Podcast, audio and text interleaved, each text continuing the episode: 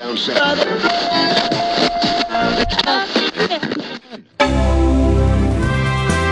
ップルニュースラジオワンボタンの声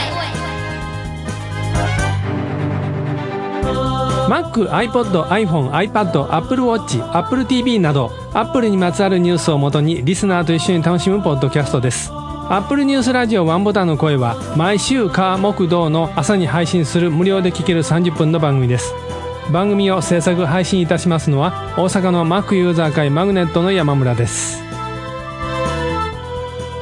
皆さんおはようございます。第2344回3月2日です。アップルファンがお届けしているポッドキャストです。私は進行を務める山村と言います。今週から新しいオープニングテーマです。虎穴にいらずんば孤児を得ずです。三浦さんです。おはようございます。おはようございます。変わらなきゃということで、去年はインプット、今年はアウトプット。アウトプットという意味では遅れてるんですけど、YouTube 始めようと思っています。5月ぐらいかな。またここでお知らせできたらなと思ってます。ミラです。春さんですおはようございますおはようございます。春です。ホーチミンにサイゴン動植物園っていうのがあるんです。そこにホワイトタイガーがいます。コロナ前に見に行ったことがあるんですが、想像以上に真っ白だったっていうのを記憶しています。久しぶりに見に行きたいなと思っています。今日もよろしくお願いします。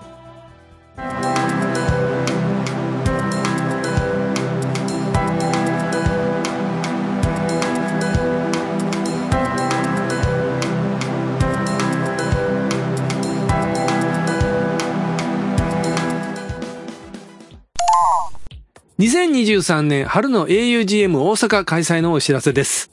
来たる3月4日土曜日お昼12時から夕方6時まで大阪の梅田駅から近い AP 大阪茶屋町にて今回は3年ぶりのリアル開催です。今回も Apple ファン向けにたくさんのベンダーさんからの製品紹介や情報に加え当番組レギュラーでもいらっしゃる大江先生も登壇されます。参加費は無料で途中の入場退場も自由ですが AUGM 大阪のオフィシャルサイトから事前の参加登録が必要です3月4日に皆さんのご参加をお待ちしております Game Spark にあった記事です。アップルメディア向けゲームイベント開催。 The Medium 移植でゲーミング Mac をアピール。という記事がありました。今年2023年初めてのアップルのメディア関係者向けイベントというものがニューヨークで開催されたそうです。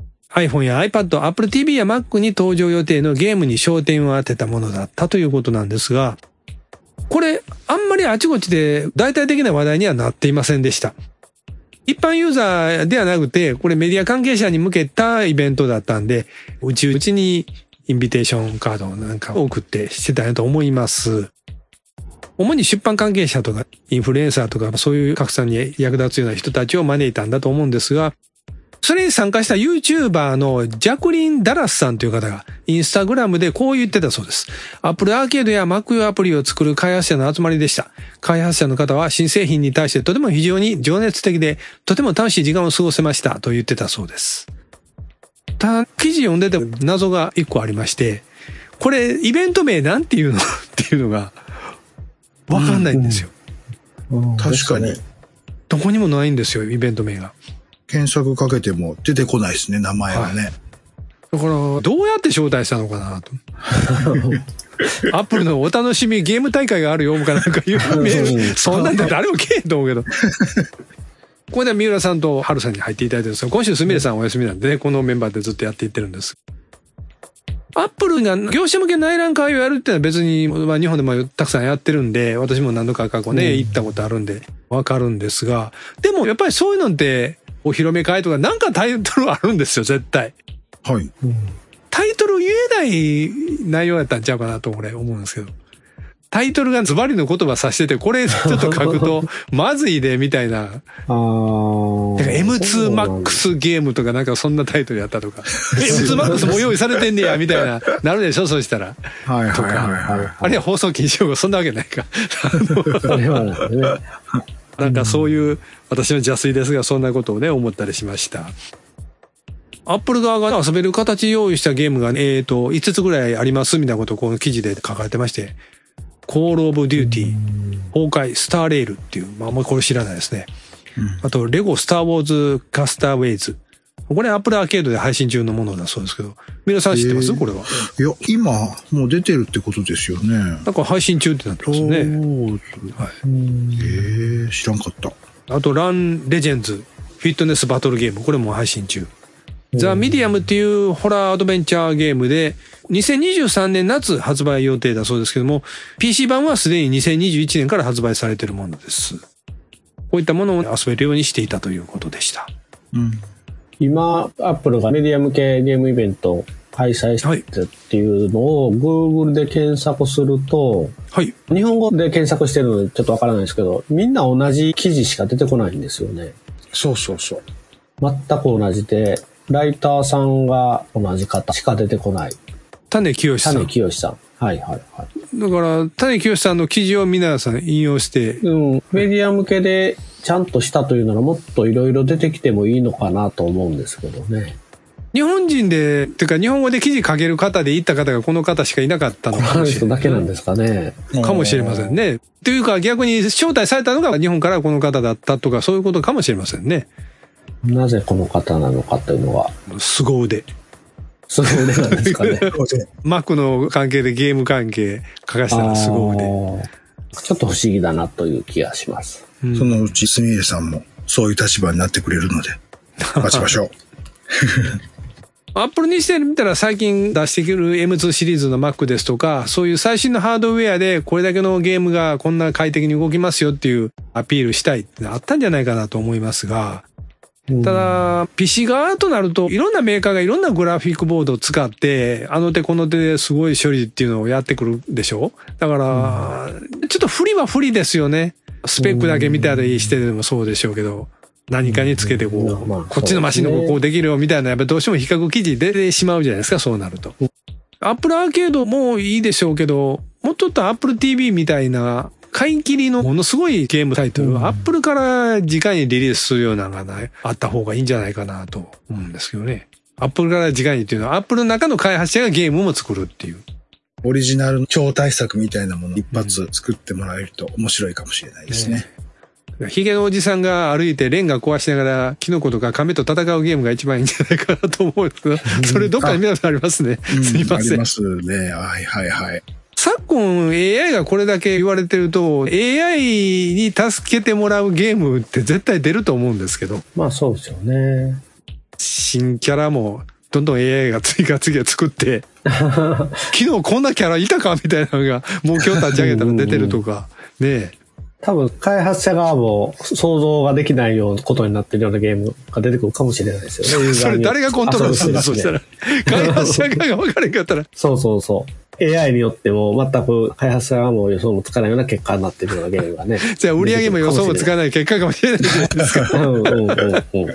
あんまりそういうとこになると、いいように予想つかなければいいんですけど、うん悪いような表現でユーザーを叩いちゃったみたいになっちゃうと、それこそ偉いことになっちゃうので、うんなかなか踏み切れないでしょうねで。もそれじゃあなかなか株主説得できないですからねですね。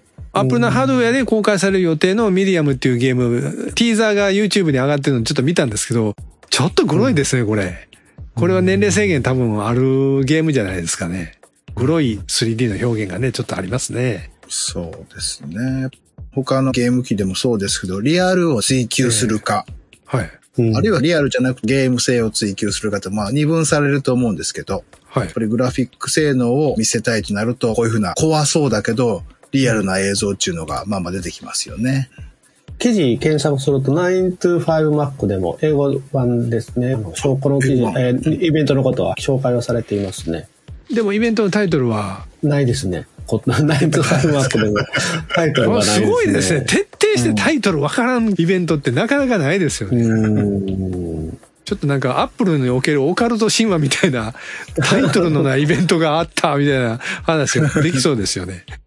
え今のときめくアップルの新型のお話から一番最初期のお話に移るんですけども、これも iPhone マニアさんの記事でご紹介します。ウォズニアク氏のサイン入り Apple One コンピューターが競売に出品ということで、もうこの番組で散々 Apple One 競売オークション出てるっていう話してるんで、そんなに珍しくはないんですよ。ただ今回はウォズニアクさんのサインが入ってるということです。落札価格は50万ドル、約6755万円を超えると予想されてるということでした。記事の写真がその通りなのかな？これは違うのかな？リンク見に行けばいいんですね。はい。え RR オークション見ると、記事の写真そのままですね。あ、やっぱ女の出てますね。はいなんかオンレンジ色の、多分これはユーザーが作ったので、販売にはないない箱ですね。その中にボードを入れてキーボードをつけて、ね、最初箱、アップルワン、筐体がなかったんですよね。ええ自分らで箱用意して入れてたって言いますからね。うんうんボードの上に WOZ って書いて、うんうん、WOZ っていうサインが見えますね。本物なんでしょうかね。そこなんですよ。サインがね、サインの心眼ってなかなか取れないでしょ？ですよね。ねえ。しょうもない話ですよ。ヤフオク見てたら漫画家のサイン色紙ってお偽物がむちゃむちゃあるでしょ？でまた落札してる人いるんですよ、あれね。そうですいか。や、へーまあ、それは信じて買ってらっしゃるのか何かシャレのつもりで買ってらっしゃるのか、それはわかんないですけど。えーまあでも、アップルワンコンピューター欲しいな。収録してる時点での入札価格は78,568ドルということで、だいたい1060万ぐらいですかね。ハルさん買ったらいいじゃないですか、いやいやいやいや、無理無理無理。無理です、無理です。家売って、むちゃむちゃ言って。あ、なんか途中写真いっぱい掲載されてるじゃないですかええ。ええええ最後の方に、オズニアックさんが直接書いてるところの写真がありましたね。本物ですね。ね本当だ。はい。はい。ちょっと今見てるんですけど。あります。これが本物のオズさんかどうかの保証も。そっち それはわかんない。偽のオズさん、なるほど。出ないですか？そんな、そこまで疑ったらどうしようもないですね。写真が本物でもこのサインしてるやつとオークション出てるやつが一緒とも。なるほど。でも、騙す人ってそういうとこついてくるでしょ？そうそうそう、そうなんねですよね。え。だから、やっぱりそのオークション側もエビデンスになる何かっていうのはちゃんと用意してやるわけでしょ？どうなんでしょうね。そこまでチェッだってクするんですかねそれもし偽物を出してたってなったらオークションも続けられないでしょ？ただまあオークション側としてはそこは前提としての利用規約とかでそういうのはオークション側としては一切保証しませんとあいうふうには多分するでしょうね。しないと怖いですからね、そういうね。でも、この文章の下に、オズニアックっていうので、サインしてるよっていうのは書いてるので、あ。はい。こう書くと責任取らされますよね。まあ、オークション側がね、言われますよね、やっぱりね。いやーでも、この取扱説明書みたいな写真があって、その中に、一番最後の方に、スイート16、The 6502 Dream Machine って書いてあって、これなかなかいい感じですね、6502。CPU、ごめんなさい、650に CPU の本読んで、ハマってしまってるからそう思うだけだけど、なるほど。それに対してのドリームマシンなんて言葉を与えてるあたりがごっつい嬉しいですなるほど、なるね。ほど。いやーなんかもう仕事行かんと家にご飯と寝るとこだけあったらもう3年ぐらいずっと650に触って遊んでたい。わかります？この気持ち。CPU の面白さもテレビも何もいらないですよ。そんな、もう遊びに行かんでもいいですよ。ご飯と寝るとこだけあって、これだけ触ってたら、あと何もいらんみたいな気持ちになるっていう。わかんないですすごいですね。わかんないですか？わからないまですね。まあでもそんなんやってみたら最初の1ヶ月でもう嫌になるかわかるけどね。好きな人は入札してみてください。いや、言ってたんですよ。もう暇な時、この RR オークション見てたら1時間ぐらい暇つぶせるよねって。そう。我々みたいなこういうの好きな人はね。好きな人そうですね。そう。なんか歯医者の待合室とか置いといたら、結構私やったらいいのになって思うんやけど、多分他の人が嫌って言うかなって。うん、そうですね。子供がポカーンとしてます。アンパンマンがいいって言いますよ。ねアンパンマンか。初 代 iPhone の未開封のが見つかった、それも広告で落札というニュースも別にありましたね。うん、出ましたね。えーこれはギガ人さんの方でね、未開封の iPhone 初代が史上最高額の約850万円で落札されるっていう記事でしたね。こういうのなんかハルさん絶対燃えるんちゃいます、なんか、初代も買っときたいとか。うん、買ってみたいっていうのはありますけど、まあまあもうね、ちょっともったいないね、そういうとこお金使うのは。なんかまだ売ったらいいじゃないですか。いや、また、また、それ、それ以上値段がつけばね、投資として面白いかもしれないですけどね。RR オークション見てたら、Apple One のコネクターケーブルが今200ドル、200ドルから出てますね。YouTube ばっかりの話申し訳ないですけど、YouTube とか見てると、なんかの未開封品っていうのを手に入れたっていう人の動画ようあるんですよ。えー、アメリカとかよくあるんですよ。車はさすがに売るときに箱詰めして売らないでしょ。そうそうですね。あんな箱詰めして売るってきっとぐらいで普通、だいたい乗ってきて、はいあ、どうぞって渡すけど、オートバイは箱詰めがあるんですよ。えええー海外に輸出するとかとかね、大陸なんでも長距離輸送の場合は、保管のこと前提にして、何台も同じもの積まなあかんかったら、タイヤ外して、木箱に詰めて、ガソリンも抜いて、ほんま箱状にしちゃうんですよ。で、そういうのが、アメリカのどっかの倉庫にずっと眠ってて、見つかった。開けてみたら、これあのバイクちゃうかっていうんで、買いました。開けてみます。こういう動画がよう出てくるんですよ。好きなことばっかりやってる私ですけども。この番組のアニメ版というのを YouTube で1月からずっと配信してます。今のところ一回も休まずに週3回の配信をそのままやってます。もうそろそろしんどくなってきてますけどね。ほんまにね。そうなのね。そう。まあそう数字伸びないんですよ。で、ちょっと愚痴になるんですけど、ただ、こういうの伸びない時が一番後で振り返った時に、よう頑張ってたな、自分みたいな気持ちになるので、そうそうそうそう。そう、だから、まあ今ここ大変なしゃあないかなとか思うんですけど、うん。えあの、アニメの中でほら、あの、モニターがあってそこに話題に沿った絵を出していくんですけど、あれ、そうですね AI に描いた絵やってて、なかなか話題に沿った絵が作れないんですよ。そう。そうか。はいはいはい。皆さんなんかが1枚10円ぐらいで描かないですか？10円か、しんどいな。しんどいね。AI 並みの絵を10円で描く。そう、多分で、僕が書いても多分山村さんの目に合うかどうかっていうのはやっぱあると思うんですそうよね。なんね。はい。そう、これがまたいろいろ訴訟問題になっちゃうので。え、先週は Apple チャンネルさんにこんな記事があったんです。テキストから画像を生成できるオープンソースの Stable Diffusion アプリ Diffusers for Mac が GPU ニューラルエンジン選択に対応し、Apple Silicon Mac では生成速度が最大2倍にという記事でした。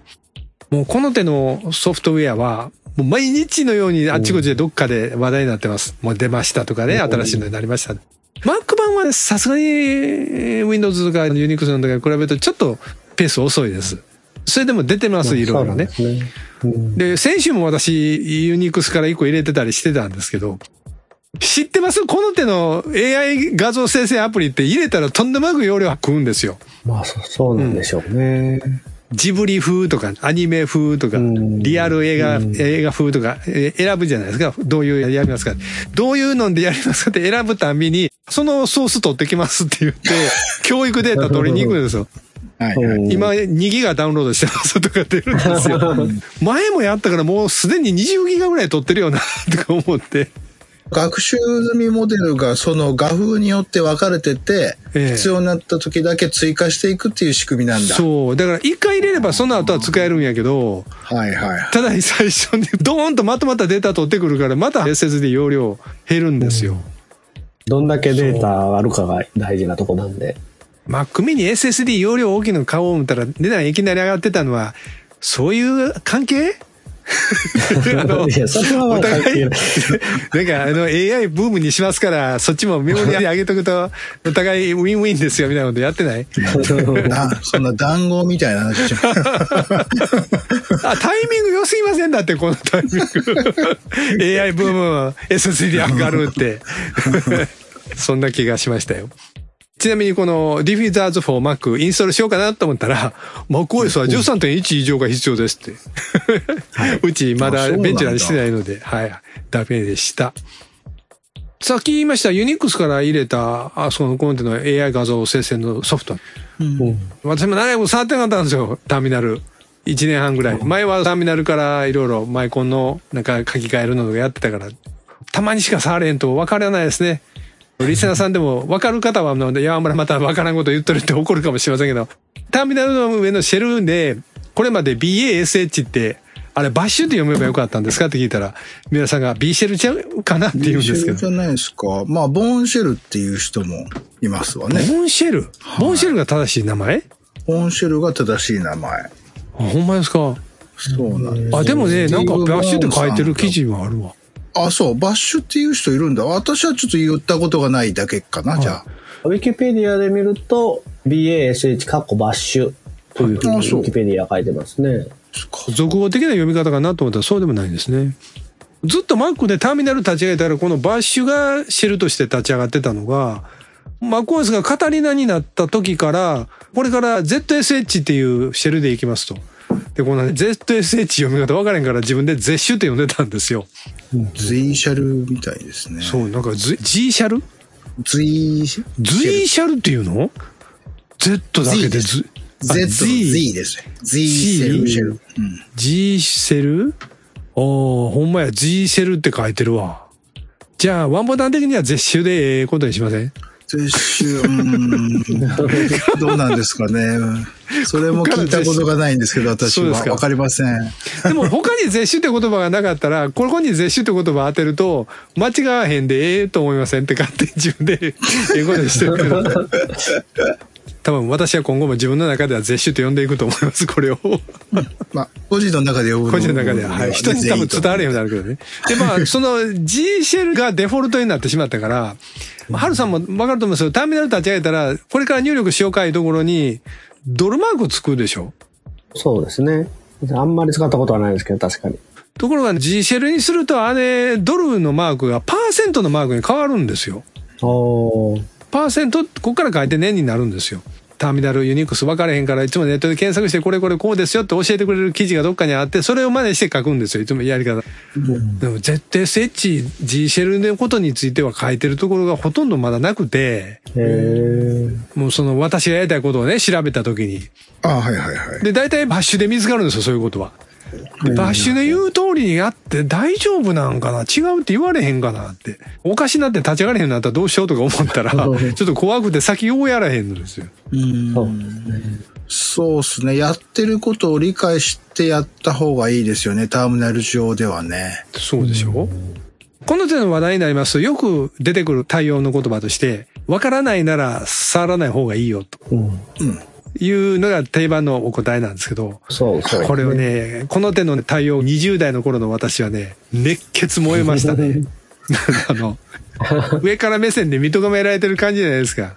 ガキは黙ってな、みたいな感じじゃないですか、それって。だって分かんないなと触るないわ。ガキは黙ってな、みたいな感じになってるから。あ今この年やからね、あ、まあそうですね、とすんなり弾けるんですけど、これ20代の私がここにおったらなんかもう無理やりマックなんかも乗車してるやろうなって思いますね。クラシック OS の時にあった、はえーレスエディットですか？はいはいはいあの、あれも私も怖くてあんまりよう触らんかったですね。ああ。なんかいろいろレスエディットでリソースフォークでしたっけ？MacOS の。あれをいじっていろいろカスタマイズができるっていうありましたけど、ネットで見てその通りやの、なんとなく恐る恐るやってましたね。うんうんうんうんえ最後にハードウェアのお話なんですけども、秋葉最新情報系サイトエルミタージュ秋葉原にあった記事です。どう使う？変換しない変換アダプターのタイプ C 版が入荷。価格は490円という記事でして。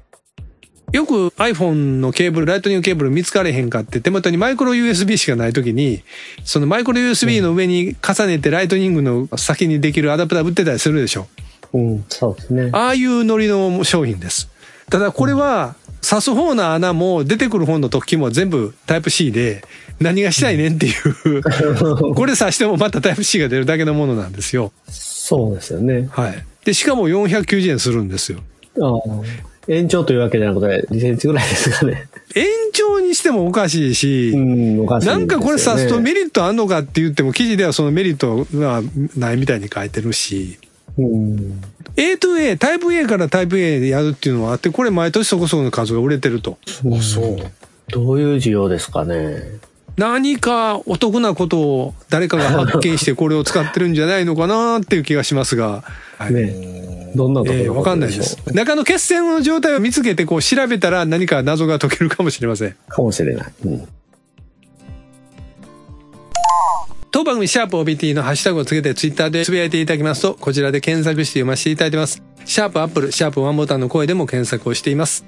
斉藤さんからは、テトリス、縦長のテトリミノが赤だった時代は赤町という言葉をよく聞いたけど、水色に変わってから水色町という言葉は存在したのかしら？といただいてまして、これ Apple TV プラスでこの春から公開になる予定のテトリスという名前の映画ですね。うんあれの話題のことですね。テトリスってほらいろんな S 型とか T 型とかあって、長いのがあれ、テトリミノって言ってたのかな？へえ。S 型ってどどういうこと？え、S 型？ありますよ。あ、まっすぐのしか僕知らないんですけど。え、あテトリスです。よ。テトリス5つパターンありますやん。落ちてくるやつ？そうそうそうそう。あ、落ちてくるやつね。うはいはいはいはい。そうそうそう。漢字のタみたいなのと S と S の反対とまっすぐとはい T と。はいはいはい。そう、確かに赤町、赤町っていうかな、私は長町って言いましたけどね、長いのが来るの待ってたから。うん、そう、私もそれは聞いたことありますね、長町そう。だから一本分の長い穴ができてしもて、早くあいつがけえへんかなって思って待ってる状態わ。かんない。そうそうそうテトリミの。ええあの、信じられへんのがテトリスでマリオの顔描く人いるでしょ。え残ったブロックだけをうまいこと積み上げていって、マリオの顔になるように達人がいるんですよ。はいはあんなんどうやってやるんやろうってずっと思ってましたけど。い。ねね。うん。テトリス大会とかね、やってみリスナー対たいですけどね抗でペトリスリスナー対抗かいっぱい来るじゃないですか。そしたら誰が強い？防衛先生も強いですし、私はでも定期的にテトリスやってるからそこそこいける可能性あります。じゃあいける。じゃあじゃあ。あの、なんか解説本か何かも入手して勉強したって聞きましたし、ね。そうそう、あの本どこやったかな？もうないんやよな。ええ秀則三号さんからは発表直後にオーダーして到着直前にキャンセルして CTO やり直して再オーダーして本日到着です。でも本当の開墾は数日先になる予定。末永く愛したいと思います。と写真付きでいただいてまして、これは Mac mini。このタイミングですと M2 モデルですかね。ね M2 って書いてないんでね、写真でね。プロ書いてないプル箱に絶対うん M1 とか M2 とか大きく書かないじゃないですか。ああまあそうですね、うん。書いたらいいのにね。なんか箱使い回しじゃないですか、多分も。しかしたらプロの方かもあ、M2 プロ？M2 プロどうでしょうね ?CTO やり直したらいいぐらいやから。1月17日の秀則3号さんのツイートでは Mac mini M2 Pro 1TB32GB をポチったというふうにああ、じゃあやっぱりそうですね。素晴らしい。ねえ。それをキャンセルして CT をやり直したということですかねはいはいはいはい。まだ開けるのはもうちょっと先だそうですよ。うん次の Mac mini が出るまでには開けてくださいね。うわ、もう俺の旧型になってしまったわ、どうしよう、みたいな、ねなる前に。そのじらしは何なんですか？なんかいろいろあって できへんかったとかね。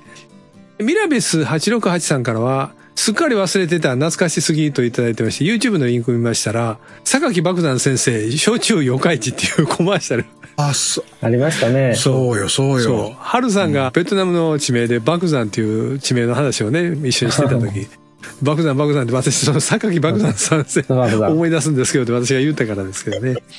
四日市今でも売ってるんちゃいます？多分。四日市は焼酎とか飲まないので焼酎四日市売ってますね、麦焼酎。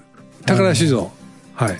ねありますよ。えー私も日本酒はあんまいけない口で、飲めないことはないけど、飲んだらもうすぐに回ってしまってぶっ倒れるので。榊爆弾さんは2010年に亡くなられてるようですねあ、もう、どこやってましたか。ああ、そうでしたか。84歳だと、あの、この前松本零士さんも85歳でお亡くなりになって。うんですね。ね。えあちらは本当にちょっとショッねク。直接パソコンには関係ない漫画家の方ですけどあの方の書いた漫画のヒットした世代が80年代でちょうど最初のマイコンブームって言ったら変ですけどあの春さんがね MZ 買ったはいはいはい。あのああいう時代でしょ？うんうん。やっぱりねあのまねパソコンショップでも店頭でこのパソコンはこんだけグラフィック性能いいですよっていうのがまだ写真が表示できなくてああいうイラストを表示してましたよね。うんですねで、だいたいメーテルとかの顔を使ってること多かったですね。ああああいうえ栄養8ビットパソコンどんだけ早く書けるかっていうのもそ結構ねう。で、あの、独特の、今みたいに一瞬でパンと絵が出ないから、さっき枠線がこうピューって表示されて、その中を塗りが入っていくんですよ。塗りもんペンキを流し込んだみたいに、チューッとこう、なんていうの、あの、ガラス瓶にジュース足していったみたいな感じの 反対が側ね。で、最後目と鼻と口の線がガーって前で描かれて、出来上がりとかね。あのペイントがどれだけ早いかっていうのでこそうそうう。自慢してましたねあれ逆に今あんな絵作るの大変でしょああいうのを作ってくれば。でしょうね逆に。もしかすると、普通に今、まあ一瞬で描画できるところで、システム的に内部でタイマーを激予想すれば、競争。一時的にできるのかもしれないね。ええうん。M5 スタックで似たようなことやってる方たちはいますけどね。当時のパソコン再現みたいなことで、えーやってる方はいますけど。ど M5 スタックで今度 MSX 動くんですよね。西和彦さんがあーらしい M5 スタックの会社で発注してね、もうすぐできるってやってますよ。同じミラベス868さんからは、ドラゴンクエストの写真がなんかキャプチャーの絵があって、なんとスライムが起き上がり、仲間になりたそうにこちらを見ている仲間にしてあげますか？はい、いいえって書いてあって。このことを言いたかったんでしょうね。私全然意味分かってなくて、なんかのニュース読んでる時に、すみれさんが、マックミニも仲間にしてほしそうにこちらを見てるんですよねってなんか言ってはったんですよ。うんそれ私何の意味が分からなくて、あそうですかみたいな綺麗に流してしまってたんですけ ど。ドラクエにこういう場面があるんですか？スライムが仲間になりたいいうのがあるんですか？あるかもですね。私もちょっとドラクエちゃんとやってないので。ドラクエやったことないからね。ファイナルファンタジーがあれなんですかはいね、その別にスライムじゃなくて敵が仲間になる時ってこういう表現で求めてくるんですかね。そのドラクエの中で？うん、そうそうそうあそう。かもしれませんけどね。えドラクエの方が先ですもんね。ファイナルファンタジーは後ですよね。ファイナルファンタジーが1987年。はい、はで、い。ドラゴンクエストは1986年。あ1年違い、じゃあ1年。差で、はい、はい。そうですよ。もっと空いてると思いました。うん、私もそう思ったんですけど、ファミコン初代のが。ヒロシ大津さん、釣り人さんからは、プレモルの見たくなったと。うん皆さんがオープニングでプレモルの見たいみたいなこと言ってたからですね。うんはい。飲んでるんですか、しょっちゅう。私はキリン派なんですよね。はい。なので、あの、一番勝利。プレモルはサントリーさんなので、しょっちゅうは飲んでないです。ただ、やっぱりその香りがいいので、はい。え今日はちょっとプレモル飲んでみようかなみたいな時はたまに買って飲んでるっていう感じですね。ービール、私苦手なので、わからないんですけど、そのサントリーとキリンと札幌ですかね、一大きなメーカー、日本では。朝日か。うん、朝日も。はい。でそんなに違うんですかね、味が。その標準的なビール。全く違いますね。へーはい。コーヒーと一緒です。違いますね。銘柄で。コーヒーも飲まないので。はい。あそうか好きな方はいろいろ分かれますよね。やっぱり札幌がいいとか、朝日とかね。そうそうそう。うんあのね、やっぱりずっと一番続けてる朝日スーパードライとかありますけど、私はスーパードライよりかは一番搾りの方が合うとか、まあ人によるとうん、みたいいうところね。です。私も一番搾り買うことが多いですかね。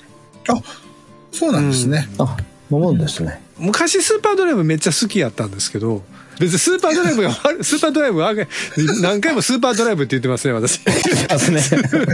アップルの話題がどうしてもスーパードライブって言ってしまう。そうですね。あ、でもあんまりそういうシャレやる人いませんでしたね。あのスーパードライブの上に朝日のマーク貼るとか、あんまりしませんでしたね。そういうネタやる人一人が言ってね、あんましょうもないね、それね。はい。